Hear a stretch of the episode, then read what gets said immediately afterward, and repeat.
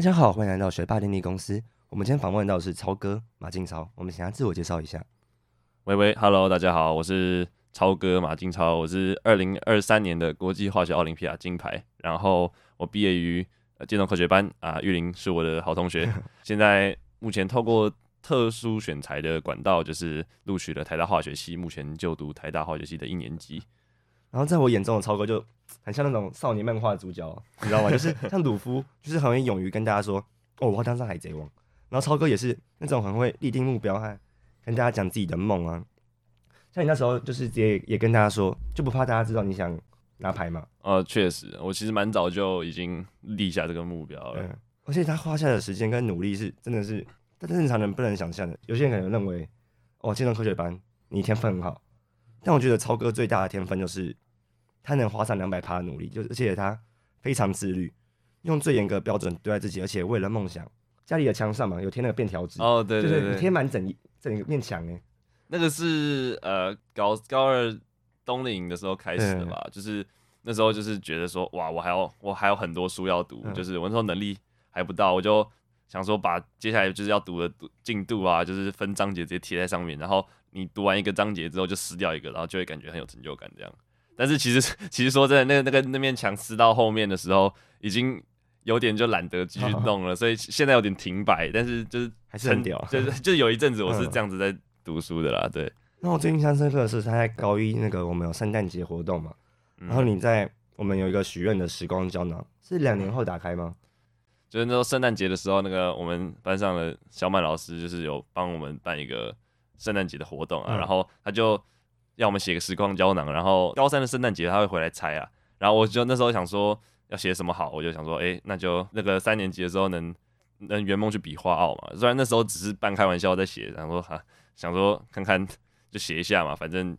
我也不知道会不会实现，就没想到现在真的实现了，真的就很让人鸡皮疙瘩吗，就是你完成了一个看似遥不可及的梦嘛，嗯，然后除了花奥，他也做了非常多厉害的事，但。篇幅不够，他太强了。像什么 足球啊、磨联啊、英游、语奥，他语奥也拿牌。语奥，你说语言学奥林匹亚嘛？这个 这个在讲这这这几就录不完了。对对，但他那时候就也要拿语奥的牌，在高二的时候。然后我们就先这几位主要放在花奥，我们就先从最开始开始聊。你当初为什么想要踏入化学这个领域？因为你不像我们班上其他人，可能国小国中就接触化学很深的地方。嗯，所以国中就读完大学。大一的普化，嗯，对，那时候基本上是从数人开始出发嘛。我对，其实我那个时候就是，我其实以前主要甚至还不是走化学，就是我以前其实最有兴趣的是数学。像呃玉林你也知道嘛，就是我们呃我第一次接触到类似就是这种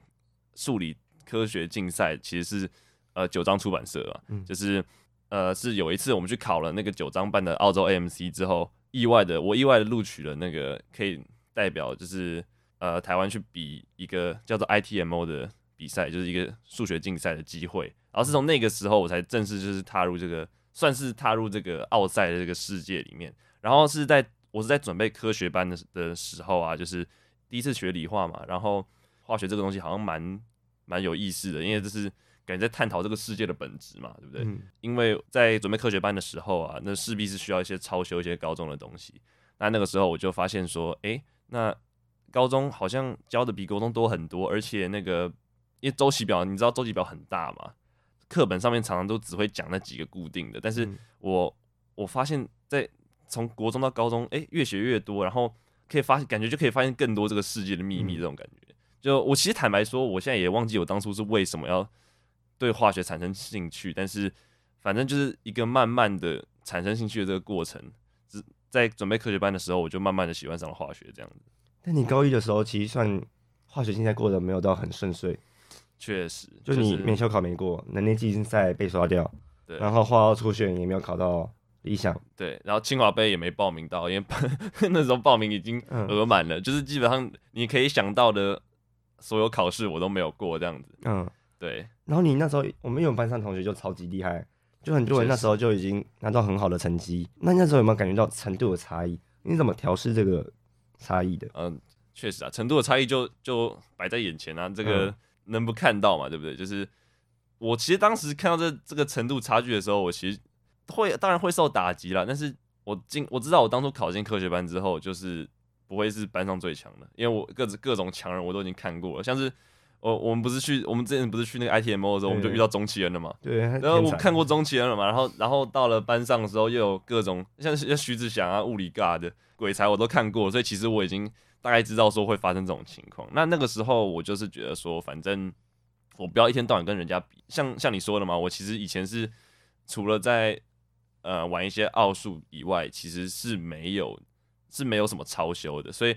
基本上我就是输在起跑点。我那时候的心态就是，我既然是输都输在了起跑线，我就不要跟那些已经比我一开始就比我前面很多人比了嘛，嗯、因为跟他们比只会让我更信心受挫。所以我基本上目标就是一步一步的把自己，就是首先要先知道我自己要怎么努力，然后之后再在这条在这条路上就是踏实的一步一步的去追这样子。那你那时候对高一自己的评价是什么？我对高一的评价哦，对啊，因为那时候，嗯，就是虽然竞赛失败，那你现在回想起来那段，嗯，我我高一的时候就是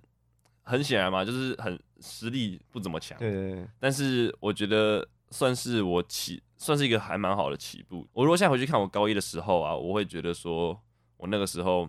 还好，那个时候有把基础打稳，就是班上化学化学组的那些人啊。就是他们已经很多人都开始读大学的书了，但是我我甚至连高中化学都没学好。嗯、那我当然也是有因为这样子想过说，我要不要赶快去追他们脚步啊？这可能跟我学习习惯的关系吧。我会，我是一个很注重基础学基础的人啊，所以我要学的话，我一定会把基础都学好之后再往下一步。以我的经验的话，其实通常这种学习方法也算对我而言也是最适合，而且通常是会蛮有效。所以我对我高一的评价就是。虽然虽然蛮弱的，嗯、但是打底做的很好。嗯，对对对对。高一的时候其实不太知道画好整个流程要花多少努力。对对对对，所以那时候是怎么调整自己？就是高一升高二。好，我我高一上其实比较不知所措，因为那个时候是我对花奥这个东西甚至都还完完全不了解。但我那时候就只是想说，好，那我就先把下学期的免修考考过吧。嗯、第一步至少要把免修考考过。呃，所以我高一的高一上的时候就是。读 下学期免修考的内容，嗯、但是在读这个内容的时候，我我也有去问，然后说花奥到底是一个怎么样的比赛？那等我搞清楚这个性质之后，我我才赫然发现，说我好像我好像栽入了一个很大的坑呢。这个就花很多努，对对对，对，因为从从我当时的程度要到画奥，其实是一一段非常大的距离，就是要吸收的知识还有练习的量都要很大，这样。但是梦想也是国手，对我那时候就觉得，那那其实。算是只是做个梦而已啦，嗯、就那时候只是想说，哎呀，如果能当国手，哎、听起来蛮厉，听起来蛮厉害的呢，想试试看这样。嗯、但是我我想说，要做梦的话，那就好好做嘛。所以我就高一下、高一上到高一下之间的寒假，我就开始就是拟定一些计划，说我什么时候要读完什么，什么时候要读完什么，嗯、这样子。所以我觉得有一个计划之后，会努力会比较有方向这样。而且我觉得你。修正的速度很快，因为你高一升高一又是修正很多计划嘛。嗯、我调我那时候调整的东西主要不是进度啦，其实我那时候调整的主要是心态，就是基本上是就是那高一到高二那段期间，算是就是越来越确定我想要我我我，对我要去比划奥这个东西，所以到了高二的时候，就是读书就有变得更的密集，然后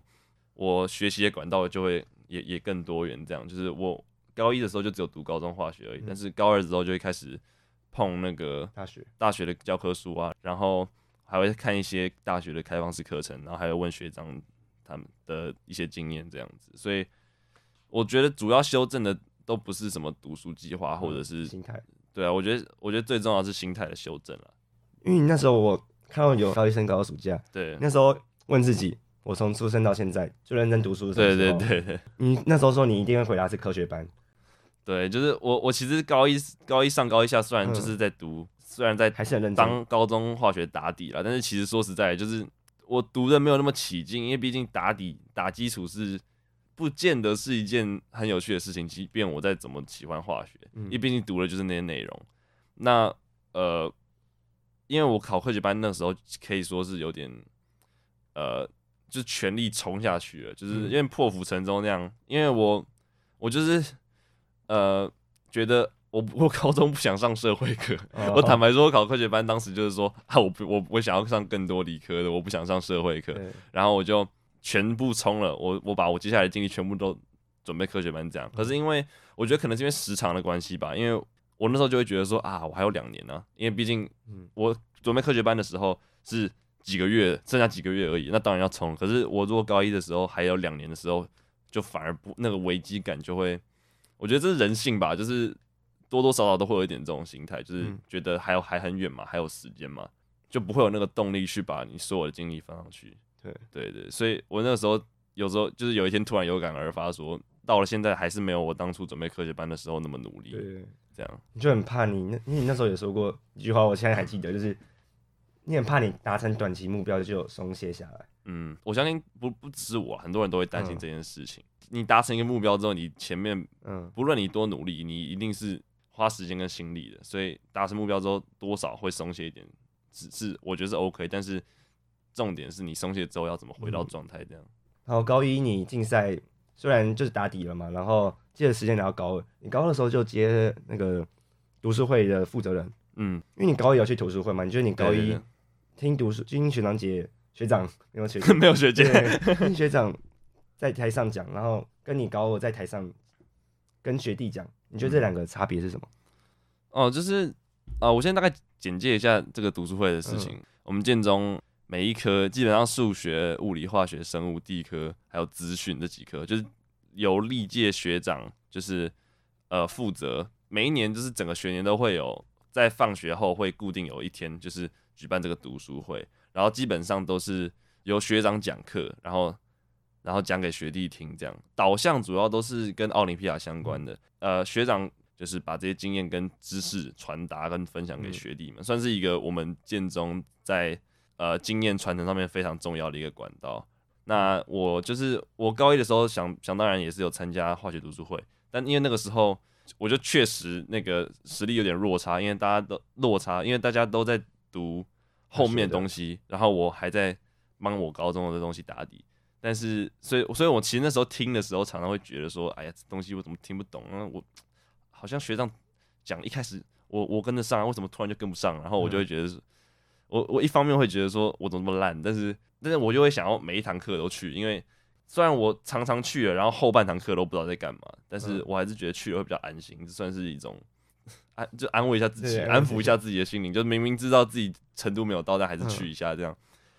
但是我后来想想，其实还好，我当时有去，因为我去了之后，我才知道说我我到底还差多远。我我如果没去读书会，然后我自己自己在那边读高中化学，那我可能会觉得说我。慢慢慢把我的基础打好，再往后就可以了。可是我去了读书会才知道，说其实，呃，后面虽然是慢慢打底是，是不是一件坏事？但我其实后面还有很多东西要做。嗯，我现在回想回想当时高一去读书会的时候，也可以算是在警惕自己，说我后面还有这是这一长段路要追。那啊，我接下来读接接下来读书会之后，就想说我总不能讲那些台下人都已经知道的东西嘛，这样子会显得我。我很我很没出息嘛，我这学长很没出息，所以我就我那时候就开始就是呃，就更有动力的去准备准备我接下来要讲的课程，因为毕竟是从一个听众转变成讲课的人嘛，嗯，所以我我其实，在准备这讲课的过程中，其实有发现说，其实讲一堂课不是想象中那么容易。你除了分把你自己所知道的讲出去之外，你还要想说，你可能会遇到什么问题，就是台下的人会提，一定会提问你嘛，那。那你被问倒的时候，你要你要怎么处理？或者是你你可我我可能需要猜一下，说在学这个单元的时候，通常遇到什么问题，然后要怎么解释的让他们听懂？因为我讲课对我来说不是只有交差而已啊，就大家面对于这件事情的心态是不太一样。我是觉得我如果只是为了教差而讲课的话，这样我做的不开心，台下也听得不开心。嗯、所以我我备课的时候常常会把很多我自己可以想到的补充资料，然后放进去，然后还有一些。就是要怎么去理清一些很重要的概念，就是我会尽量的让这堂课变得好玩。嗯，当了这么久的学生，我知道说没有人会喜欢听一个一堂无聊的课啊。嗯，就即便你对那个那个领域再怎么有兴趣，所以我就会尽可能的把这堂课变得好玩一点。这也是我当初喜欢化学的原因，因为化学就像是在探讨这个世界的本质嘛，这让我觉得很好玩。那化学就是要让别人觉得好玩，所以我觉得我觉得心态转变就变成说。因为我高一就像我讲的，我高一去听课的时候，虽然就是就是去听心安的，因为很很常常会遇到后半听不懂的情况。但是我高二的时候，不能不能只是讲课讲心安的而已，背负着一个使命说，说要要让学弟觉得化学是个好玩的东西。而且那时候还办了一个化学读书会第一届冷知识大赛。哦，对对对，你可以介绍一下那个活动啊？好，我这其实算是我临时起意，嗯、就是因为本来就从来没有过这个东西。对，以往就其实就只是讲课，然后复习，然后还有模拟竞赛。那我想说。总不能一直让学弟写那么烧脑的东西，就是就像我刚刚讲了嘛，就是让要让学弟觉得化学这东西好玩，所以这这可以回到就是我当初写刚开始接触化学的时候，我其实有看一些 YouTube 频道，像是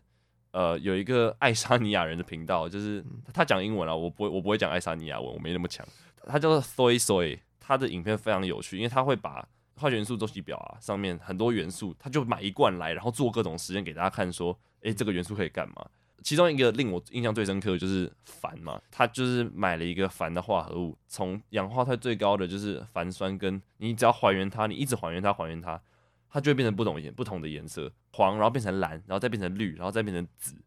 它，然后我就觉得很酷，就你为什么只要丢一个东西进去，然后它就可以一直变色，这类的东西。所以就是我就是看了很多这种频道，所以才让我觉得说化学其实真的是一个很很有趣的东西。我就是受这个频道启发，我如果把这些就是对于日常生活没什么太大用处，但但是超级酷的知识分享给大家知道的话，那他们的反应会怎么样？我其实当时就只是想试试看而已。就是我当时会想要办这个比赛，就是因为我想试试看。嗯嗯，蛮蛮意外的是，最后结果竟然蛮成功的。就是我当初办这个比赛的方式，就是就有点像那种电视节目啊，呃，但是我把类别换成就是整张周期表，就是你可以从周期表上面选一个元素，然后你要回答就是跟那个元素有关的问题。你点进去之后就会有个问题，答对了就有钱，而不是真的抢分数啦，都是冷知识，所以他们可能不见得知道。那有些人就会很努力的去想要猜，然后有些人就会想说没关系，我就我就随便乱选一个。但是不管怎样，他们选完之后，我都会公布正确答案，然后跟他们讲说为什么会这样。蛮意外的是，学弟们都觉得说，哎、这好神奇。大部分人对化学的印象就是一直背嘛，一直背，一直背，一直背。呃，我觉得这或多或少跟就是台湾课纲安排。化学的方式有关，就是因为高中化学就是他不能教太多，教的太深的话，就一定一定一堆人会 阵亡，所以他就只能教很多的现象什么的，就很多现象其实是背后有一套理论可以解释，但是他都把它弄讲那么多理论，你讲那么多就太多了，教不完，所以就变成很多都只能用背的。那我觉得这其实蛮遗憾的，而且就是化学明明是一个，其实背后有一套逻辑。当然也是有很多东西只能用背的啊，这不不可否认，因为有因为化学毕竟是一门实验的科学，你实验做出来是那样就是那样。但是其实科学家、化学家们其实有做出很多努力，说开发一些理论来解释这些现象。那我觉得不讲这些理论，然后只背这些现象，肯定会让人觉得无趣嘛，没人没有人想要一直背东西。所以我觉得这其实蛮可惜的。而且像是元素元素周期表上面明明一百一十八个元素，之后可能会发现更多，但是。呃，课本上面却永远就只有讲那几个比较常考的，啊，有那么多有趣的东西可以去探索，但是却只讲这几个，我就觉得很可惜。所以，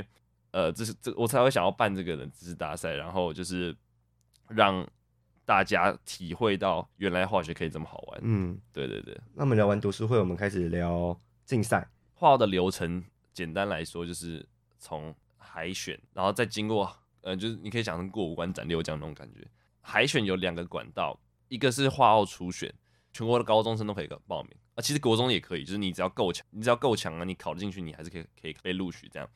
这就是呃初选，然后考试考完试之后，我们会按照成绩选前五十四名，就直接进下一关这样子。另外一个方式是呃能力竞赛，那能力竞赛的话是要。由各校先去选出，先校内先甄选出一个代表学校出赛的校队，去比他们的地区赛。那像建中的话，就是我们会选七个人的建中的化学校队，然后去比北市化学能力竞赛，我们就简称北市赛这样。那北市赛在台北市获得前十名啊，我他每一年名额会根据就是上一届的成绩去调啦。那一般都是十个人左右，所以台北市的前十名才可以晋级到全国赛这个决赛。那全国全国赛获得前十名的这十个人，可以就直也是可以直接到化奥甄选的下一关这样子。嗯，所以呃那个从海选还有能力竞赛可以进到下一关的人数最多是六十四个人，呃，但是因为能力竞赛跟花奥初选的这这人有时候会重叠啦，所以不见得会真的到六十四个。像今年好像就是五十九还六十个这样子。嗯这这这这六十个人要进哪里呢？就是我们会进一个叫冬令营的东西，就冬令选拔营了。那这个选拔营就是呃会上两个礼拜的课，然后最后会考那个理论跟实验的考试，再取前十二名，然后最后这十二个人之后再选四个人出来当国手啊。这个时候就是直接十二人到国手的时候三个礼拜的培训，然后最后一样是考一个决选，有也是有笔试跟实验。之后全取前四名，总成绩前四名，这样，这是这就是整个流程。然后这整个流程会横跨一整个学年，因为初选就是在每一年的十月、十一月左右，然后能力竞赛的校内甄选就是九月就开始，一开学就开始。然后选出国手的时候，那个决选通常是办在五月底，所以这整个过程是横跨一个学年，所以其实相当的累，这样。嗯，那时候是进北市赛，然后也进全国赛嘛。但全国赛没有到前十名，嗯、对对对，所以不能就进冬令。对，我那时候其实非常的惊险，因为呃，我那时候画奥初选是 PR 高二的时候啦，呃，高一的时候因为太太弱了，高一的时候 PR 八十七而已，那个名次差太多了。嗯、啊，高二的时候 PR 是九十七，那九十七就很尴尬，因为从那一年的报名人数去算的话，那我的 PR 要到九十八才是稳进。那我那时候 PR 九十七的话，就是刚好卡在边边，所以就是要看我是九十七的前端还是九十七的后端。所以那个时候我的初选是不知道有没有过的，然后我就是很忐忑的去比全国比那个全国赛嘛。我那时候北师赛很幸运，就是一切都进行的非常顺利，就是因为校内我我不得不说啊，我们建中校内的培训是非常踏非常扎实的，我们可以我们会操作非常多的实验，然后也会刷很多题目，所以去北师赛基本上不会有什么问题。那我那时候北师赛是拿一等奖第二，嗯、一等二就是就总排名第二了。然后到了全国赛之后，呃，因为我那个时候全国赛其中一个实验做爆了，就是这对我来说也是个蛮重要的经验啦。就是我我那时候做实验的时候，有一个实其中一个实验室，我在实验建中实验室已经练过非常多遍的实验，但是实验结果却跟我练出来的时候不一样。我那个时候就想说，怎么可能不一样？这不是一样的实验吗？我我那时候想说，一定是我当时哪里做错了，所以我选择相信我在建中做的结果，我就我就根据我在建中建中实验室做的经验去写我的答案。结果后来讨论之后才发现，说其实我完全没有做错，因为大家都是做那个结果出来。这个他这个实验有个陷阱题，然后我就直接掉进去了，所以。事实上，我做出来的结果是对的。我教那个结果，我才我的分数才是才是有的。我我在这边那边自己乱改，反而是把自己分数搞没了。所以我那个时间就丢了很多分，然后最后又就只拿了三等奖，这样子。所以我也是学到一个蛮重要的经验，就是呃，就是身为一个化学家，你必须你永远必须要相信你的实验结果。嗯、你当时的操操作没有什么严重错误的话，你基本上你就是要如实的去写你的实验结果。这是可以说是身为一个化学家最基本的事情。嗯，对，我那时候就是因为为了要拿成绩被冲昏头了，所以就是这也是一个很重要的经验对我来说。但是后来还好，就是我最后初选啊，我虽然全国赛没有拿前十名，前十名就是就是一二等奖了，所以我拿第三等奖就是没有前十。但我很幸运，就是我初选的 PR 九十七还是给我压底线进去了，所以我就很幸运的能在高二体验到冬令营的密集训练，这样。我那时候高二的目标是东进入冬令，然后接续一等奖，这样子就可以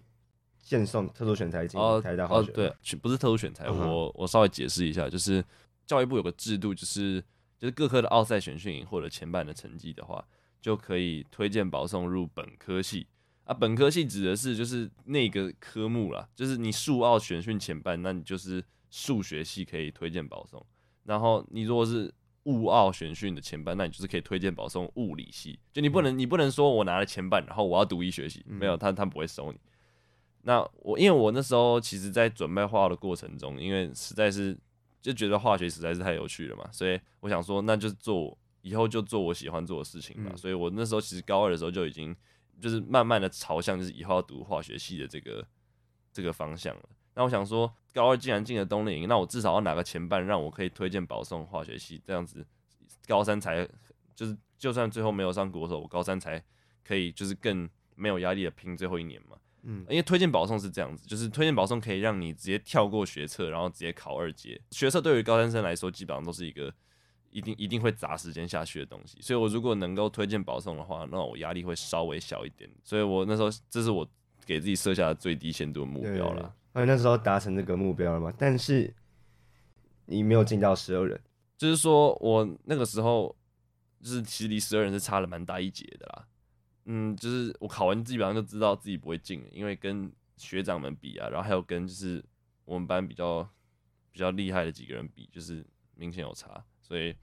我那时候其实觉得没什么特别的感觉，想说哎，OK 啦，至少有搞到一个最低目标，对对，至少至少有搞到一个那个保送嘛，就是我最低目标达成了嘛。但是后来回来想的时候，就觉得说。我高二努力了一整年，却只达成我设下的最低限度的目标，会不会有点太不给力了？嗯，就说会不会是？就我就越想就越觉得说，其实我当时当初根本就觉得自己不可能进十二人，才没有尽全力去努力这样。嗯，那时候就越想越就是越觉得，会就是自己认真，自己不够认真。然后我就我就又又回到嗯回到就是之前的那一次感叹说。我怎么好像还是没有当初准备科学班的时候认真认真这样子？因为你这是高二最后结尾是就是没有进十二人嘛，对对，对，所以你所以你那时候就进高三就有心态的转变，应该是这样。就是我高三的时候，其实坦白说，我那时候其实从就没进东林之后，因为那时候大概是四五月的时候嘛，复选复选是四月，所以我那时候大概是四月。我那时候后来就回去忙我的专科学班专题，因为 再不交专题的话，就 领不到科学班就读证明了。我忙完专题之后，因为专题我确实是蛮忙的啦，就是因为我专题到了尾声的时候要发要报科展，然后要要写报告书什么，其实确实是蛮忙的，所以就没有什么时间去读就是化奥的东西，而是去做研究这样。那其实到了暑假之后，我就 有点就是松懈了，你知道，就是想说画我已经弄了一整个学期，然后。然后科展也弄了，我我才我也才刚把我们成发弄完，嗯，哦对啊，我那时候成发也是工作很多，我们班的成果发表，我也是负责就是剪我们的影片什么的，是就是工作量确实很大。那我那时候暑假就是有点松懈，想说之前都已经工作这么久了，画奥什么的开学再说啦，这样，嗯，就有点暑假就有点不太知道要干嘛，就是读要读化学是有在读，可是就读的很慢，然后又不想准备学车，所以。我那个时候就有点迷茫嘛，然后是是是一直到高三又开学之后，要再搞一次能进了，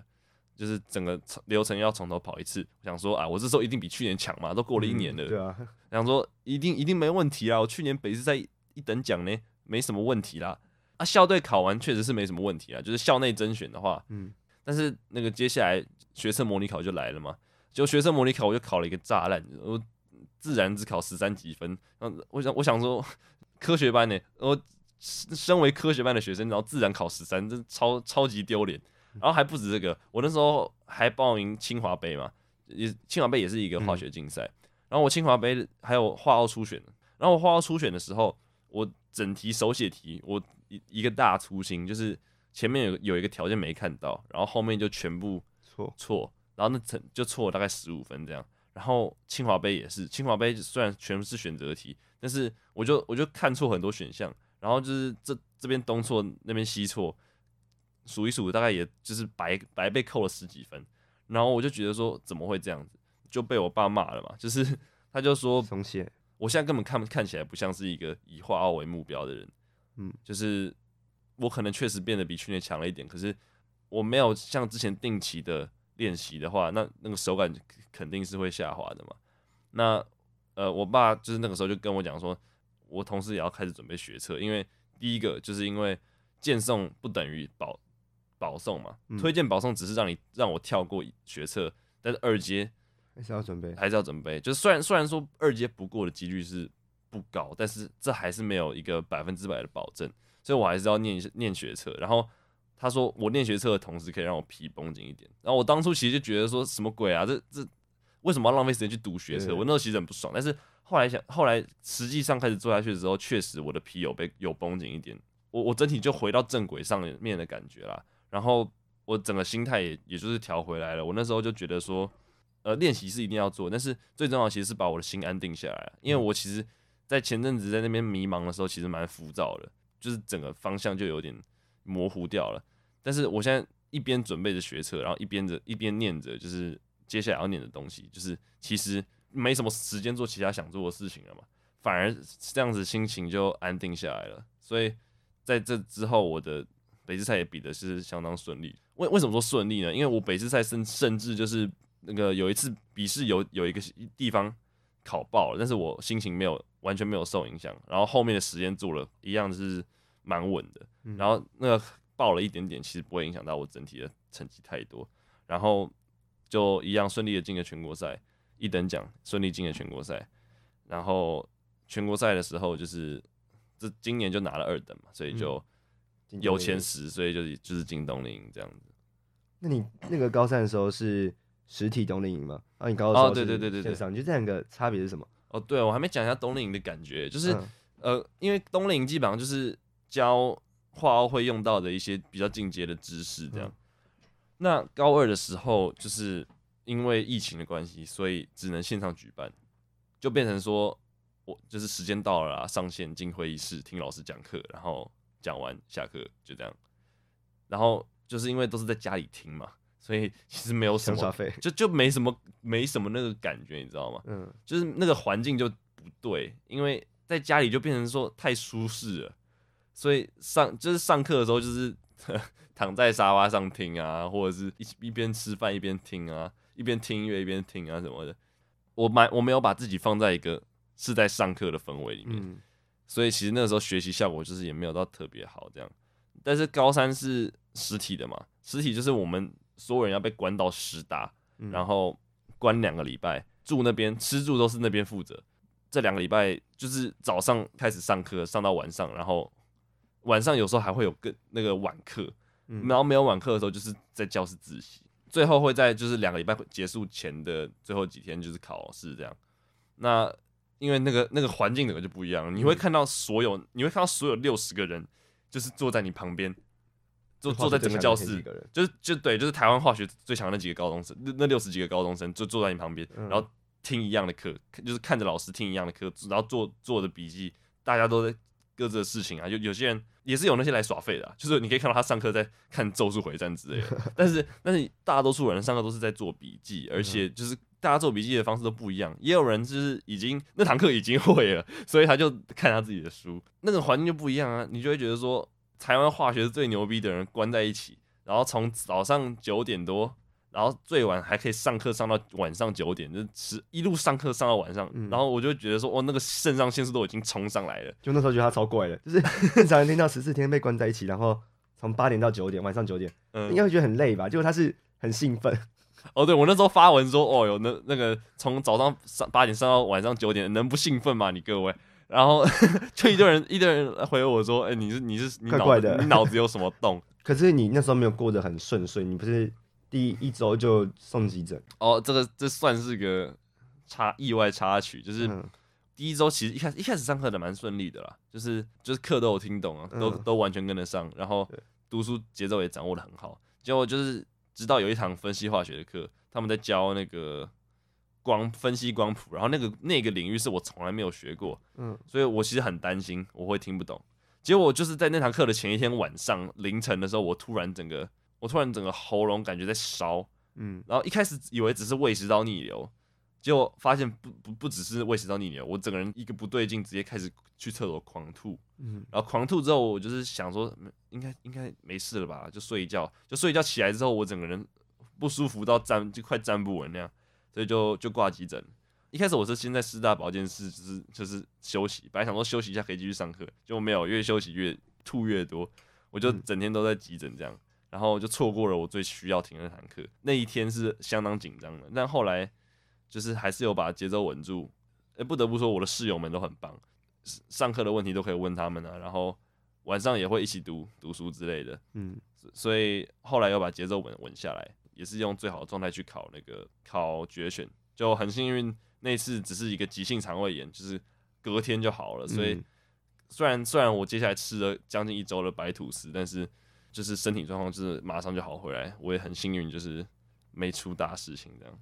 因为我觉得你心态转变也是很厉害，因为你有说过你同才很多都读到凌晨两三点呢、啊，然后累了就拿着就喝灌一个能量饮料，然后继续读。哦、对，对对对对。但你还是还是每天十二点就睡，然后保持自己那个睡眠至上的原则。你是怎么不受这些影响的？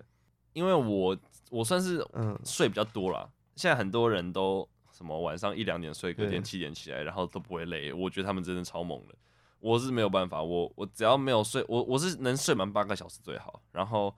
我只要没睡到六个小时，我只要睡到六个小时以下的话，隔天就会像僵尸一样。嗯、所以我我就不希望自己冬令营出现这种情况。所以我基本上最晚最晚就是读到十二点睡觉，嗯、因为隔天七点多就要起来吃早餐，然后八点上课。但是我我的室友们都是可以那种呃睡睡五六个小时，但是隔天还是可以上一整天的课的那种。就他们也许是因为习惯了吧，嗯，就有些人是真的可以习惯这种睡眠周期啊，我是没有办法。呃，我就我本来就想说，哇，那他们都读到那么晚，就是他们每天都比我多读两个小时，那一两个礼拜下来，我就等于是输了十二十四个小时啊。那我会不会到最后就是差这一点？对，我会不会最后就差这一点努力，然后没进没进十二人，嗯、或是没上国手之类的？我我就是常常会这样子担心啊，但是。我后来想想说，因为毕竟就是每个人的方法不一样嘛，而且又回到我一开始说的，就是不要跟别人去比。我觉得现在最重要的是，就是把自己稳住。就是我我宁愿就是照着自己自己最好、最适合自己的学习方法，然后最后精神饱满，就是状态一百分的去考试，然后最后没考上，我也我也不要去因为受到别人影响，嗯，然后而用自己不好的方不习惯的方式，然后最后。没有在最好的状态下赢考试，考试当下的状态其实是最重要的，因为都到了这个阶段，就是我觉得啦，全国前六十，全这全国前六十会差多少？都已经从各县市精挑细细选的，那这六十个人最厉害的跟第二厉害的一定都只差一点嘛，嗯，所以我觉得最后其实考试的当下的状态是会是一个很大影响的关键，所以我就觉得说，呃，我不要受他们影响，我就做好我自己该做的事情就好了，然后。然后接下来就只要交给就是神去决定这样子。嗯，那你冬令营考完之后，你就顺利进入十二人嘛？嗯，那你觉得十二人跟冬令营的差别是什么？因为因为你十二人是就是进国手前最后一里路嘛。对对对对，对，一定压力就更大。你是怎么调节那压力？你问我的话啦，嗯、我反而觉得十二人的的那个氛围还比冬令营好，就是因为一一个是因为人少，所以那十二个人基本上后来都会变得蛮熟的。人少，然后课程又变得比较难，那变得难当然会就是负担会比较重，但是同时对于那些喜欢化学的人，例如我来说的话，就是会觉得说，哎、欸，这东西好，好有趣，好有趣，对 对，疯子，对。但是因为冬令营的时候，常常到了高三了，到了高三的时候，冬令营常常教的会是我已经读过很多次的东西。嗯我就觉得说有点无聊，所以就会在那堂课就是做其他事啊。但是但是十二人的时候，感觉每一每一天都有可以学到的新东西，就会觉得说那个肾上腺素又上来了，有没有？对，所以呃，然后因为十二人那个时长比较那个那个期间比较长，十二人是三个礼拜，冬令营是两个礼拜，他多了一个礼拜，所以课其实不会排的那么紧，所以反而就是每一天休息的时间会多一点。你问我的话，我会觉得十二人的氛围比较好了。但是当然紧张程度也是十二人会比较紧张，毕因为毕竟就差一点，就是就是最后一关就是国手了。嗯，但是那个时候其实我觉得说，我常常哦，这其实还有一个小插曲啊，就是我其实那时候那个复选花花冬令营要考进十二人的考试啊，然后就就是这个考试当中，我其实又又出了一个包，就是我考试当下可能太紧张，就是我有一页漏写，它有很多题嘛，然后一页基本上就是一个大题，然后我就是。想说，我先把简单的写完，再去想难的。然后我就先把简单的全部都写完，然后最后有一题想不出来了，我我花了最后半个小时去想那个想不出来那题。然后我我其实我我其实有检查前面的，我就翻一翻，说我都写完了。就写到最后十分钟的时候，我想说再翻一下好了，就再翻一翻，发现我其实有一页我刚刚没看到，我有一整页忘了写。然后那一页是那一页看起来是很水的题目，嗯，所以我就只用最后十分钟赶快把那个那一页的题目就是。说，我我大概只只写两个小题而已，然后时间就到了，然后我那时候就是觉得很很沮丧，因为又又我又白白损失大概十二十三分了。呃，我可能是当下太紧张，所以没有检查到之类的。嗯，就算是这样子，我最后竟然还是奇迹般的进了十二人。所以其实我就觉得说，其实会不会我我的实力已经已经已经够了？我我的实力比我想象中的还要强。嗯，觉得经过这么多事情之后，对啊，像是我之前也有说嘛，就我虽然画到初选喷了十几分，但是我最后刷出来的成绩 PR 是九十九，九十九是基本上稳稳进的那种。呃，这么多经验啊，就是画到初选啊，然后还有这个复选的事情啊，显示说，也许我的实力已经比我想象中的强了。那接下来的，我觉得就不要不要担心那么多了，就是做好自己该做的事情，就是一样每天睡够，然后上课不会的把它搞懂，然后不熟的东西把它念熟，嗯、然后接下来真的就交给天，就对，真的就是这样子。嗯，那你最后顺利当上国手，然后进去了国际赛嘛？那时候国际赛的排名是不是很不一样？就你们是从铜牌开始慢慢、嗯、哦哦哦，对对，这这真的是非常痛苦，因为去年线上赛嘛，去年的画报是线上举办，然后我有看那个直播啊，颁奖典礼直播，然后他就是呃把所有人的铜牌的得主的照片都这样秀出来，嗯、然后银牌得主的照片秀出来，所以那个过程很快啊，就你很你很快就可以知道自己什么牌这样。那今年没有，今年是现场举办，今年从铜牌铜牌的最后一名往上念，没有，他从佳作 开始念，嗯、他从佳作。佳作他是全部都放上去了，但从铜牌开始，两百多名，他是一个一个叫上台领。对然后我想说，靠，这太久了吧？这个这个颁奖典礼为什么会需要两三个小时？原来是因为这个这个原因。嗯、然后我就我那时候就已经差到不行，因为因为我当然是希望自己拿金牌啊。就应该说台湾台湾队每一年的目标都是四金这样子。嗯、然后呃，我就想说，哇靠，我要等到三十几名。我我要等他念一百多个名字，然后有些名字他也不会念，还会卡一下，然后我就觉得说天哪，这太折磨了吧。嗯，那所以那时候听到银牌最后一名出来之后，你的想法是什么？嗯、我的想法是什么？呃，因为你银牌最后一名，对，应该说银牌第一名，对，银牌第一名出来之后，你就代表你基本上稳金牌了。对，因为因为那个佳作跟呃跟观众说明一下，就是因为佳作的成绩是。画奥大赛的，你可以想成是 PR，就是三十到四十，然后金牌的成绩是 PR 九十到九十九，所以那个 PR 值差那么多，基本上你如果没银牌，最后银牌都还没出现的话，就一定是金牌，就不会说你就不会，就基本上不可能没得奖了。所以，呃，我们都会银牌念完没有自己的名字，基本上就是金牌，所以才会有这个桥段。对对，然后就是一开始我很紧张，因为铜牌基本上不会出现啊，就是以我当时考完的感觉，就是我觉得铜牌是不可能，基本上就是银跟金之间。老师也说我的成绩就是银金银边界，但是不知道在哪里。嗯，所以那时候银牌越念上面念念到越上面越紧张，这样。我那时候就是一直在祷告啊，就是我一直在念念古兰经啊。哦，对，因为我是我是穆斯林，所以我我就一直念那个古兰经，一直祷告，然后说祈求祈求真主保佑啊。然后后越到后面的时候，其实反而那时候很神奇，就是这说来很玄。越祷告的时候，其实我我我不知道，我我感觉我的手暖暖的，嗯，我不知道这是我冒冷汗还是怎样，但是我就是觉得说，哎、欸，好像越来越平越平静了，我说不定真的有了，就是那个感觉越来越强了，嗯，然后直到银牌最后一个念完之后，我那时候还有录线动啊，我我就一直说拜托不要现在，不要现在，然后就银牌出来真的不是我的时候，我就我整个就是情绪就直接爆炸了，就很爽啊，我那时候是各种嘶吼啊，然后之后就。之后之后就开始在座位上爆哭，这样，就是我从来没有从来从来没有意识到，就是喜极而泣的感觉会会可以爆哭成这样。那时候就觉得说我终于做到了，就是呃没有白费我这这三年来的努力，这样，嗯，对吧？现在讲的眼眶都有点红了。就你达成梦的那刹那，就你回顾你三年的化学竞赛，从一开始的素人，嗯、然后设下了几乎白日梦，遥不可及的白日梦，对对，对对对，然后。